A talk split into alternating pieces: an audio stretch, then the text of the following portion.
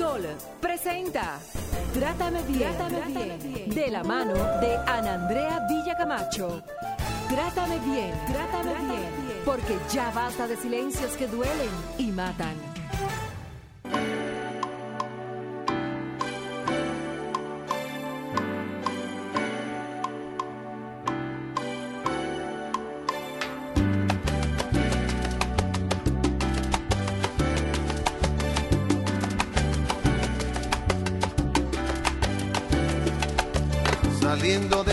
Del hospital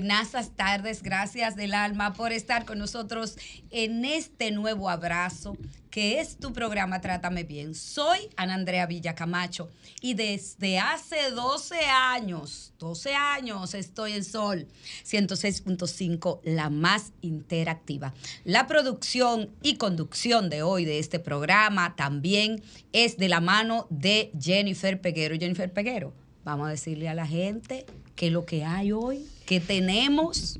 ¿Qué es lo que se está repartiendo en este menú, en este almuerzo educativo que es Trátame Bien? Como cada sábado es un placer llegar a cada uno de sus hogares a través de la magia de Sol 106.5, la más interactiva del grupo RCC Media.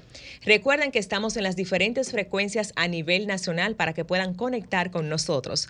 106.5 FM para Higüey y Santo Domingo, 92.1 para el Cibao, 94.7 para el sur y este y 88.5 en Samaná.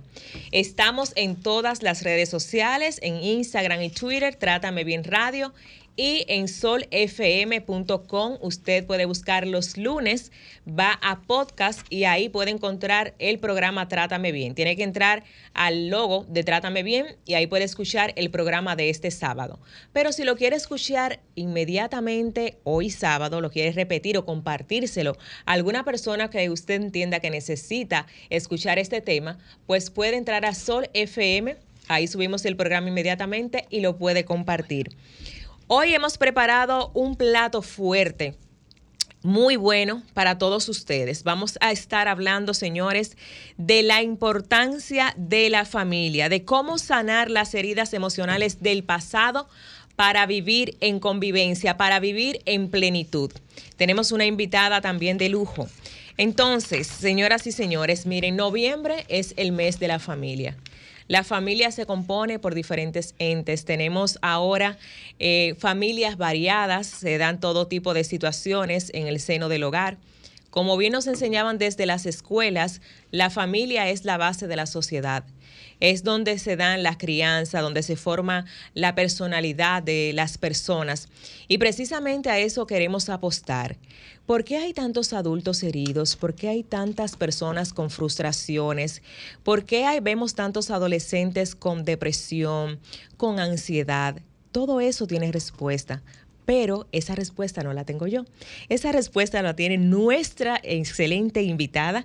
Hoy estamos recibiendo en este espacio Trátame Bien a Jennifer Pimentel, psicóloga clínica con máster en intervención en psicoterapia. Bienvenida Jennifer, un placer para nosotras tenerte en Trátame Bien. Muchísimas gracias por esa introducción, por esta invitación y por este maravilloso tema que podemos tocar hoy y justamente en el mes de la familia, o sea que quedó Perfecto, así que... gracias Jennifer, gracias por eh, este compartir y esta tertulia es sumamente interesante que vamos a tener en el día de hoy. Jennifer decía en su intro algo muy cierto. La, es, es precisamente en la familia donde nos formamos como individuos, donde diríamos que nos moldean. Y ¿Qué pasa? Nuestra intro de hoy precisamente el tema es cómo sanar las heridas emocionales del pasado. Ustedes los psicólogos hablan mucho de esa niña y ese niño interior. Háblenos de eso. De, eh, yo, yo lo es, nuestra niña interior. ¿Cómo es? pues mira, eh, para hablar de familia y para hablar de nuestros hijos y para hablar de los temas que hoy nos aquejan, necesitamos hablar del adulto y necesitamos hablar de forma individual, porque todos venimos de una familia donde nos formamos, pero no tenemos un lenguaje emocional, porque no nos enseñan a entender las emociones ni a hablar de ellas. Entonces, como padres, venimos a ser padres y a criar a un niño con heridas que ya traemos nosotros y que no habíamos podido identificar y que hoy están de frente a nosotros y nos cuestionan como padres y nos generan mucha culpa y hacen que, queriendo hacer lo mejor que podemos como padres, lastimemos la autoestima de ese niño y toquemos la herida, no solamente nuestra, sino también que empezamos a hacer en ese niño. Ouch. ¿Y cuáles, según tu experiencia, Jennifer, como terapeuta, cuáles son los conflictos familiares más frecuentes que se dan en el día a día que tú hayas podido identificar como, como terapeuta? Sí, bueno, el conflicto viene desde eh, cómo resuelvo el conflicto en casa. Viene cuando no sé gestionar mis propias emociones y me vuelvo un adulto violento, cuando demandamos mucho, cuando exigimos mucho y a veces entendemos que solamente lastimamos al niño cuando le exigimos o cuando lo culpamos o cuando no escuchamos lo que le aqueja, pero también cuando tenemos ese niño bueno porque ese niño bueno recibe mucha presión, porque no puede equivocarse, porque no puede llorar, porque no puede mostrar ese sentimiento y esas no emociones. No puede sacar mala nota. No puede sacar mala nota. Entonces, a veces queremos mirar el, el problema solamente con el niño que está triste, solamente con el niño cabizbajo, pero tenemos también que verlo en ese niño que es perfeccionista, en ese niño que no se permite el error, en ese niño que siempre está riendo, que siempre está sonriendo, que no se permite equivocarse. Entonces, es complejo y es un mundo interesante porque cuando hablamos de qué nos aqueja y cuáles son las heridas de infancia, podemos mencionar cuando un niño se siente abandonado, ¿ok? Cuando tenemos familias eh, con divorcios, donde tenemos pérdidas, donde hay muertes, donde hay duelo, donde hay violencia. Hay niños abandonados y hay niños también que se sienten sobreprotegidos, también. que los padres no lo dejan ser. Muy bien. ¿Y qué es esto? Esto es una compensación ¿eh? a que tú no vivas lo que yo viví. Y como yo no quiero que tú experimentes quizás ese abandono que yo viví como adulto, entonces, ¿qué hago? Eh, te sobreprotejo y compenso el tiempo y me abandono a mí porque ese abandono que viví no lo quiero para ti, pero en mi necesidad de estar para ti me abandono yo. Y fíjate cómo todo se devuelve, ¿verdad? Muchos adultos escucho decir, es que yo no quiero que mi hijo pase lo que yo pasé. Así es. ¿Qué te dice esa frase? ¿Y, qué le decimos a esos padres que tienen esa teoría de vida? No, es que mi hijo no va a pasar lo que yo pasé. Y ahí nos envolvemos en sobreprotección o en darle todo para que mi hijo no pase lo que yo pasé. Muy bien. Entonces ahí hablamos de que hay una herida que estamos tocando. ¿Y cuáles son esas heridas? A ver. Tenemos heridas de traición, y la herida de traición en un adulto puede ser en un padre o una madre que fue alcohólico o un padre que hacía promesas que no cumplía. Y entonces me sentí traicionado porque no estuvo cuando yo necesite. Wow, Jennifer, mira, se me eriza la piel, no se nota por el vestido, pero eh, diste en el punto, porque justamente anoche yo veía una película que se llama La Tormenta y me llegó inmediatamente eh, esas, esa imagen cuando una niña que tenía una, una presentación en su colegio, que iba a bailar, ella se quedó esperando a su padre que nunca llegó.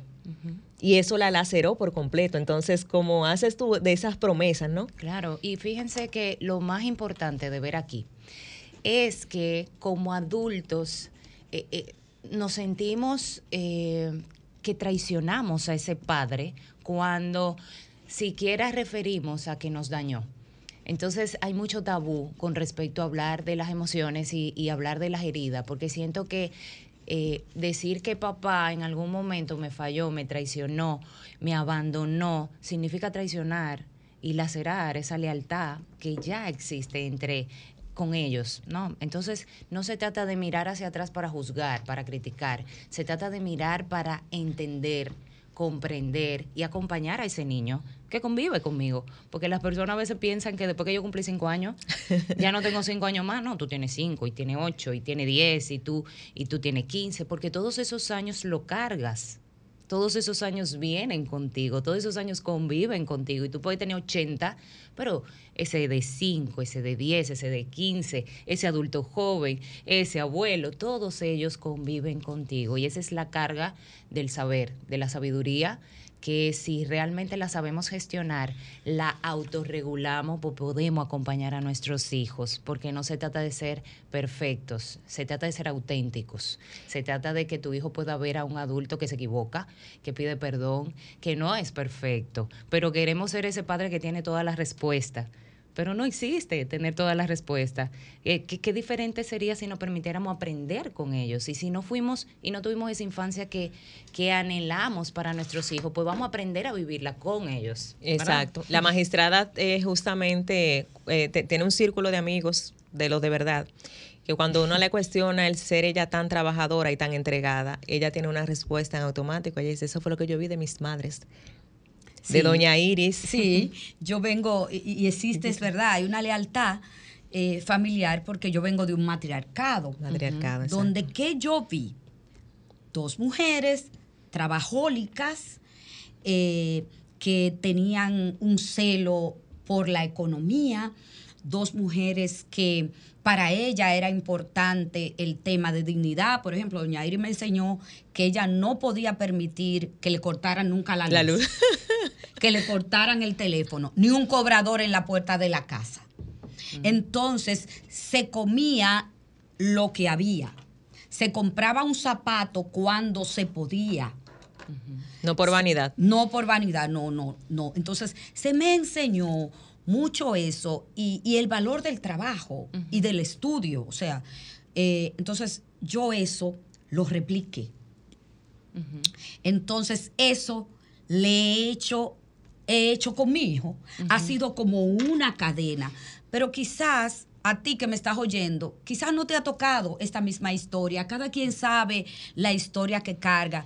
Pero te, tengo una, una pregunta.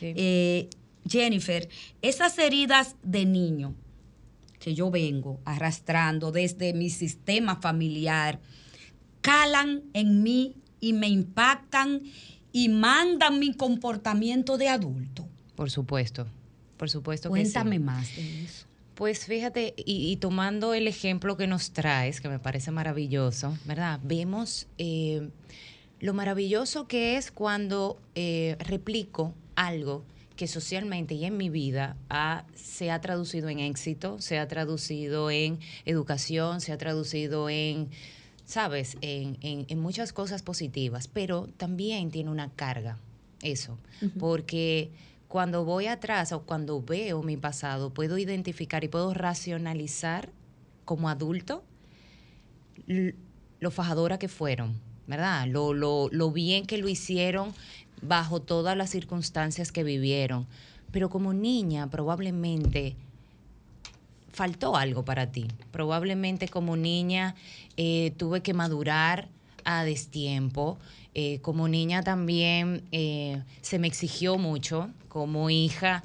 y no se trata de mirar y, y criticarlo, se trata de poder también validar a ese niño, porque ese niño necesitó a un adulto que le permitiera eh, disfrutar de algunas cosas que no se permitió porque no era el momento y no teníamos las condiciones para eso. Y hoy el adulto lo entiende, pero ese niño que convive contigo cuando tiene esos espacios, no se permite disfrutarlo porque todo el tiempo hay algo más que hacer. Cuando pierdo tiempo, como se dice, cuando tengo tiempo de ocio, Es que yo no puedo estar tranquila. lo ocupo, ¿verdad? Porque hay una hay un automático. ¿Ok?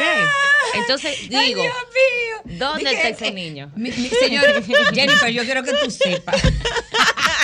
Yo quiero que tú sepas, Jennifer. Pero es así. Que aquí se da terapia en el Ah, aire. ¿Sabes qué?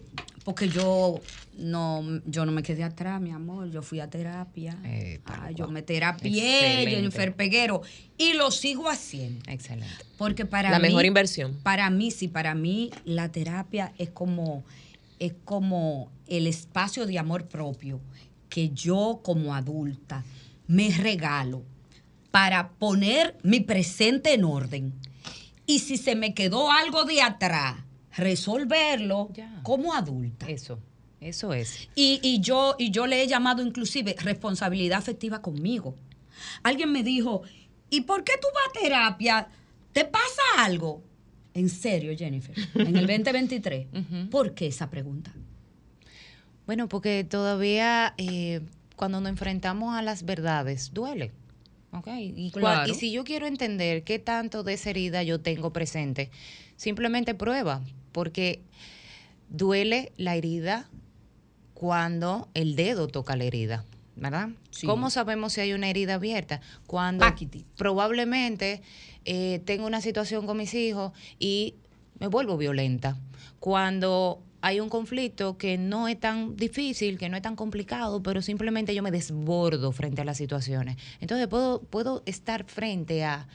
No se trata de que yo no lo entienda, se trata de que emocionalmente yo no sé cómo gestionar eso y lo termino pagando en el trabajo. Cuando todo el tiempo me estoy eh, cuestionando si soy lo suficiente, si seré capaz, si, si estoy lista para tomar este próximo trabajo, este próximo proyecto, cuando no me atrevo a hacer las cosas que debería estar haciendo. O cuando debe buscar aprobación constantemente de los demás. Muy bien. O cuando me veo en una relación tóxica una y otra vez y me digo, señores, pero ¿y qué es lo que sucede? Pero no estoy haciéndome las preguntas correctas porque yo pienso que tenemos que cuestionarlo todo. No tenemos que quedarnos con lo que traímos, con lo que yo me he dicho para sobrevivir, porque vamos a ver, tenemos que sobrevivir a ambientes que no necesariamente son eh, malos o tóxicos o que nos dañaron, pero arrastran muchas cosas que no son mías. Entonces yo tengo que saber separar cuando me incomodo o cuando no sé gestionar las situaciones con mi hijo, cuál es la carga mía y cuál es la de él. Cuál es la Exacto. necesidad mía y cuál es la necesidad de mi hijo. Y cuando aprendo a separar eso, un ejemplo sencillo, hay un niño que se quiere tirar de un tobogán ¿eh? y yo voy agarrándolo. ¿Por qué? Porque tengo miedo de que se caiga, porque tengo miedo de que le pase algo, porque tengo miedo de que...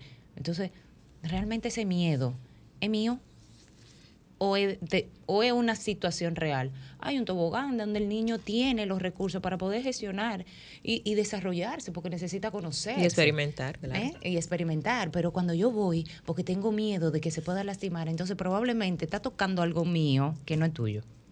Y Yo- es maravilloso este descubrimiento, ¿no? Yo creo que es lindísimo. Yo recuerdo que yo, Jennifer, le decía, ahora tengo que decir Jenny- Jennifer al cuadrado, señores. Jenny, Jenny. Jenny. Jenny, Jennifer. Yo recuerdo que yo una vez le pregunté a mi hijo, Julio César, yo soy una madre absorbente o yo soy una madre controladora. Me dijo, no, no, no, no, no, eh, tú no lo eres. Pero cuando tienes la oportunidad de hacerlo, lo ejerces. Y yo digo, no, no, mi hijo, yo lo hago es porque yo no quiero que te pase nada. O sea, de antes yo lo decía, porque a nosotros, Jennifer, nos, yo digo, bueno, nos forman en la universidad para ser comunicadora, para ser abogada, nos, nos forman para hacer buena producción, pero no nos forman para ser padres. No Así hay es. una escuela La tuya.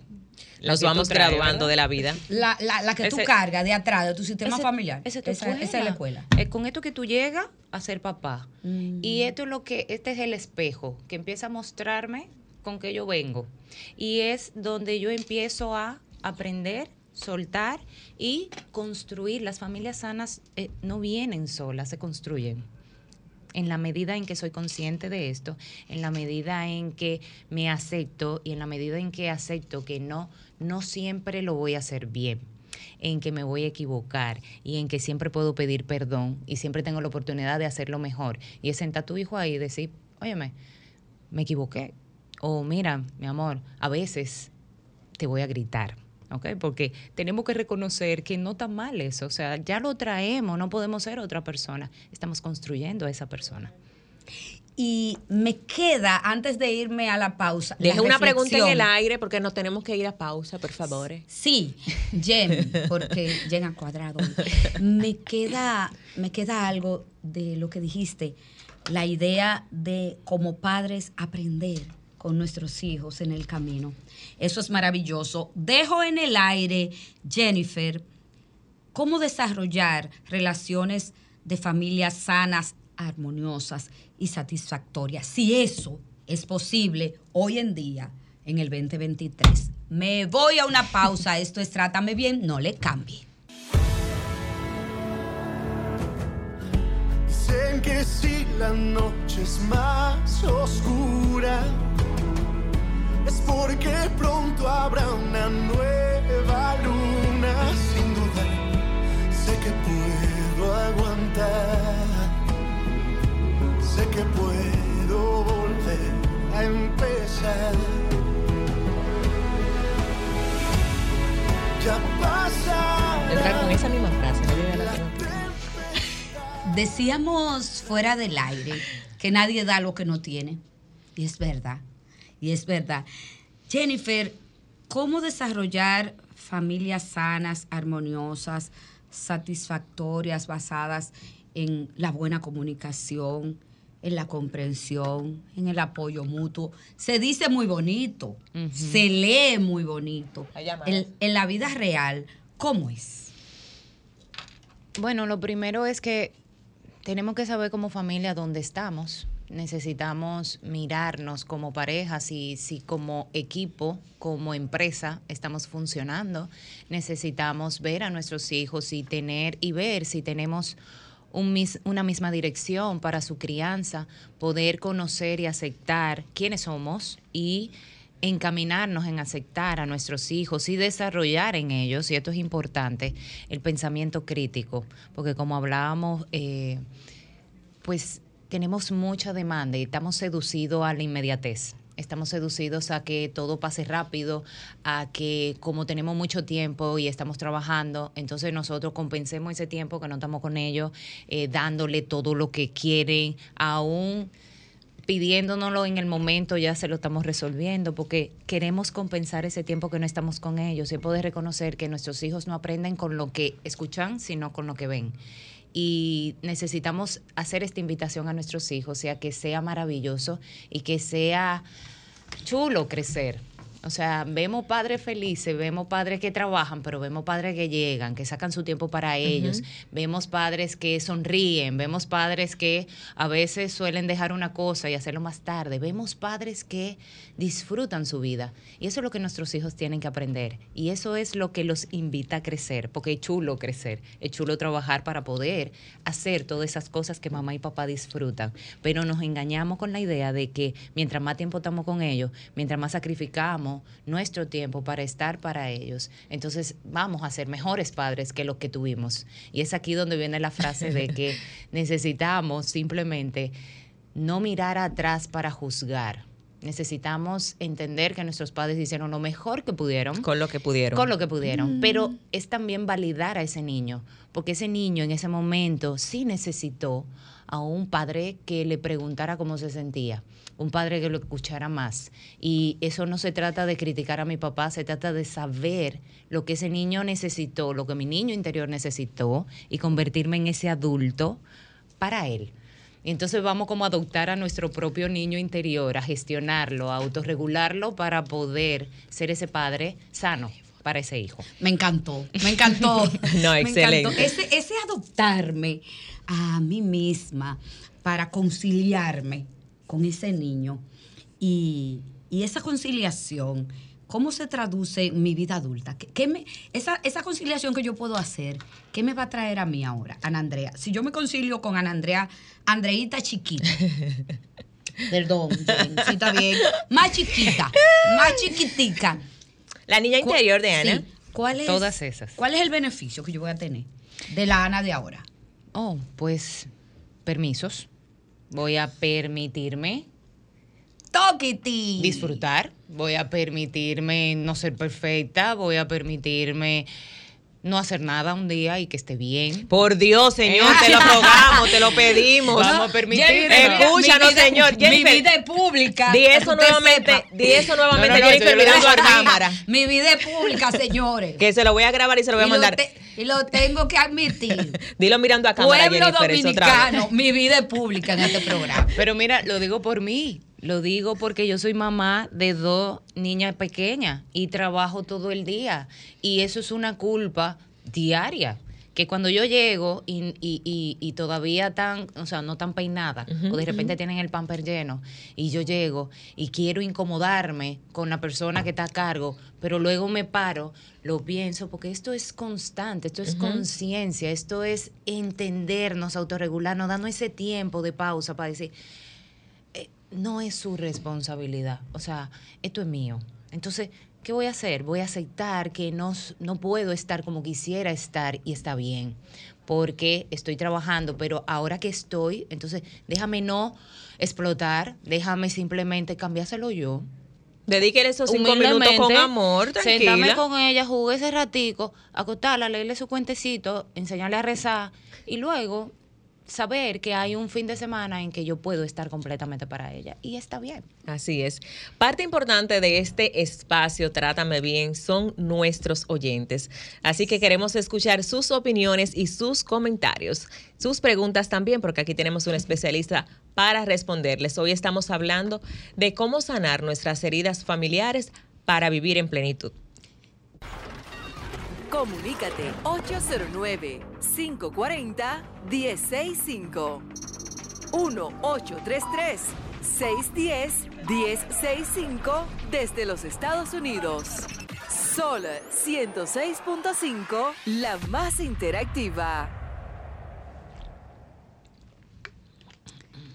Jennifer, eh, soy padre o soy madre. Y tú sabes que el mundo de hoy me demandan muchas cosas que antes no existían, producto del impacto de las redes, etcétera. Y mi hijo o mi hija me hace una pregunta o está en una situación que yo no sé de adulto cómo manejar porque no me prepararon para ello. ¿Qué yo puedo hacer? Eso tú me lo vas a responder después de esta llamada. Hola, me fui a la calle. Buenas. Sí, Hola. me quiero que me escuchen, fíjese. Pónganse el audífono.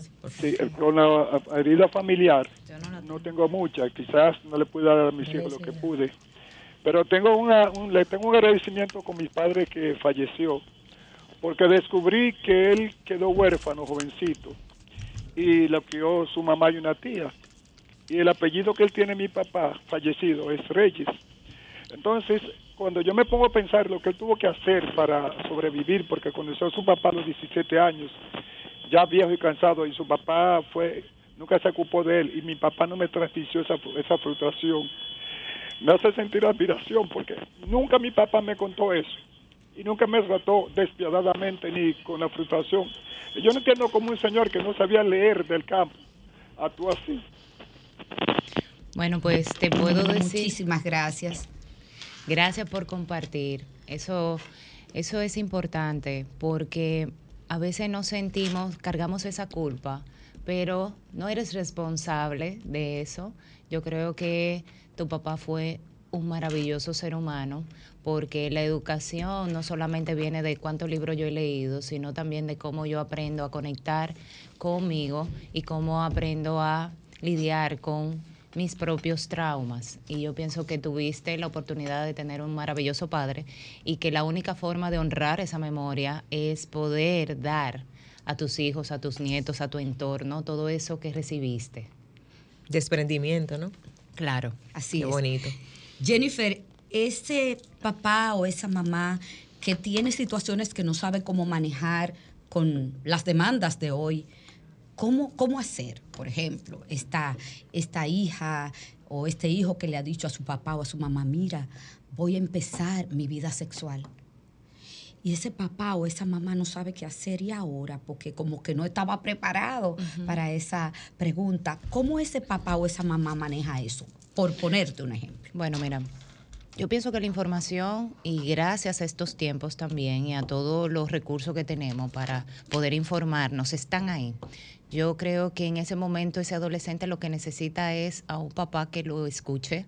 El hecho de que tu hijo se acerque y pueda comentarte estas cosas ya te dice que lo has hecho bien y que tu hijo necesita sentirse en un espacio seguro y tú eres ese espacio seguro. Así que no tenemos que tener la respuesta. Y yo creo que no tenemos que educar para no tener siempre la respuesta, pero podemos generar en ellos ese pensamiento crítico y probablemente no es decirle a mi hijo eh, esto es lo que tú tienes que hacer sino decir cómo te sientes tú frente a eso qué cosas eh, te hace sentir cuando hablas de estos temas y pues ese pensamiento de vamos a hablarlo y cuéntame cómo te hace sentir te va a acercar muchísimo a tu hijo y pueden aprenderlo juntos Genial. Hola, buenas tardes. Hola. Hola, buenas tardes. ¿Cómo estás? hola Bien, Están frente a una tremenda profesional. Una pregunta. gracias ¿Cómo combatir una frustración cuando la obesidad llega por el amor dado de los padres? Los padres siempre nos premian con comida, hacen ese tipo de cosas, de regalos. Y uno se acostumbra, pero cuando uno llega a la obesidad, entonces lo que hace es que eh, culpa a los padres. Le escucho por radio. Gracias, Gracias. nuestra experta te responde. Bueno, pues fíjate que la obesidad eh, a veces tenemos que medir si es una causa o consecuencia de nuestro pasado y de ese amor. Fíjate que has recibido un amor desde eh, premiarte probablemente o acompañarte con la comida y eso se, lo has recibido y lo puedes identificar hoy. Es poder separar lo que es tuyo y lo que viene de ellos. Es poder desde el amor, desde la comprensión de esa misma situación, decirle, sé que te encanta que pues podamos compartir a través de esto, pero no me hace bien. Cuando nosotros podemos no simplemente criticar las cosas que tenemos, sino mirarlo desde otro lugar, pues nosotros podemos acompañar eso. Yo creo que en esta ocasión te puede tocar a ti educar a tu papá, ¿ok? Haciéndole saber no lo que está mal, sino lo que puede funcionar para ti hoy. Muchísimas gracias. Hola, buenas tardes. Buenas tardes. Hola. Hola. ¿Cuántos caballeros? Me encanta. Los hombres están muy activos hoy, me encanta. encanta. Maravilloso. Sí, señor, Jennifer Peguero. Cuéntenos. Eh, quería pregu- o preguntar o consultar. Yo tengo, quiero consultar a la doctora. ¿Dónde yo la puedo localizar? Claro que sí. Ahora mismo, Jennifer Lo escucho, pues mira, eh, voy a compartirlo para que por las redes se puedan poner las cuentas y dónde estoy ubicada. Nosotros estamos en la Gustavo Mejía Ricard, eh, vamos a pasar el contacto y me puedes encontrar por arroba psicoeducando Psicoeducando en Arroba. Instagram. en Instagram. Y- Exacto. Ahí y en tiene el número Bien, de contacto. Vamos a compartir también la, la información con los contactos de Jennifer Pimentel. Arroba Sí, por favor, y psicoeducando. el, no, que- y el nombre, todo, el teléfono. ¿Tiene teléfono? Sí, En, sí. en En Psicoeducando Instagram. 809 820 9909. Gracias. Much- muchísimas gracias. a ti. Hola, buenas tardes. Hola. Le escuchamos, está al aire, trátame bien. Gracias. Eh, te quiero hacer la misma pregunta del joven de- sobre la obesidad, pero eh, en sentido contrario. Cuando una madre tiene un, un hijo obeso que quiere ayudarlo, o sea, eh, pero que ya no, no, como que ya no puede decirle eh, más, o sea, como insistir más sobre esa situación, pero sí quiere ayudarlo en ese sentido. Pero la persona quiere ayuda. ¿La persona ha reconocido que necesita ayuda o Ese- solo ha salido de, de la madre? Eh, solo ha salido de la mano.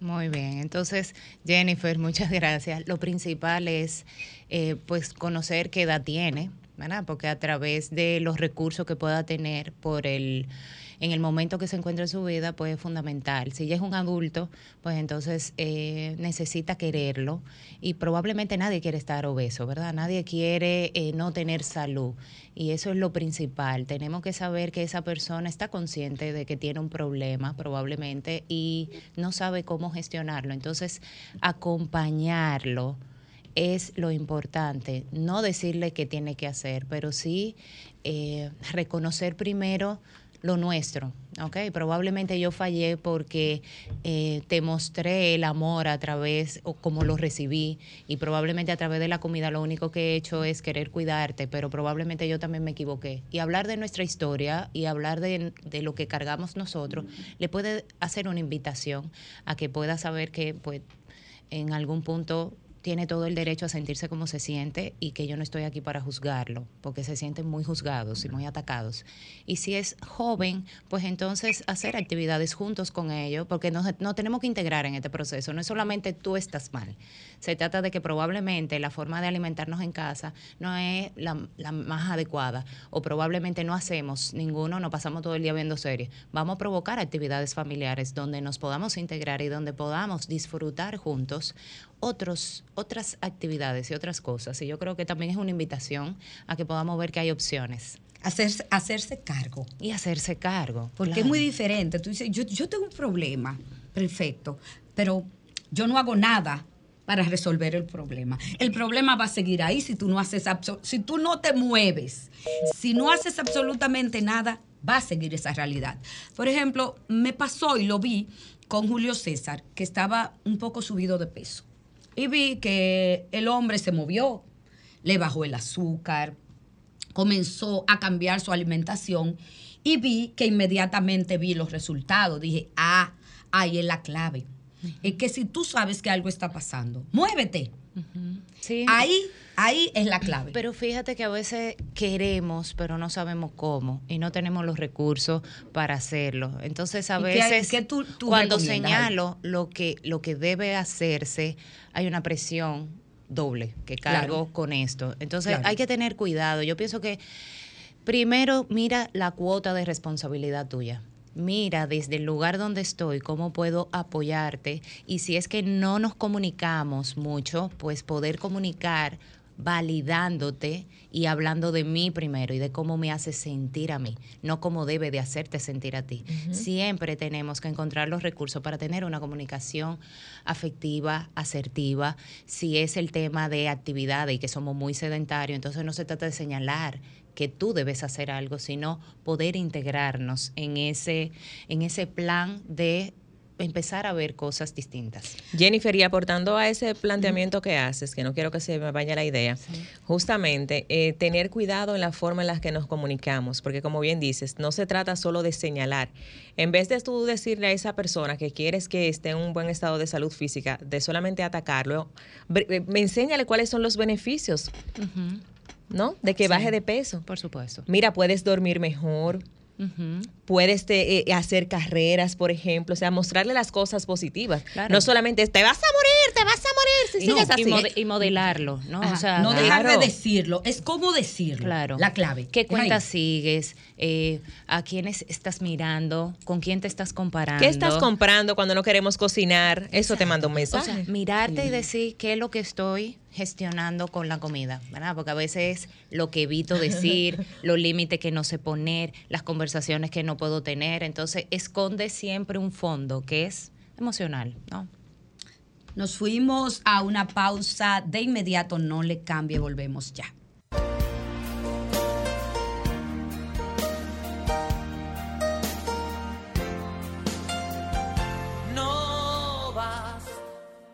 Traerlos al mundo porque es obligatorio, porque son la base del matrimonio, o porque te equivocaste en la cuenta. No vas con llevarlos a la escuela que aprendan, porque la vida cada vez es más dura. Ser lo que tu padre no pudo ser.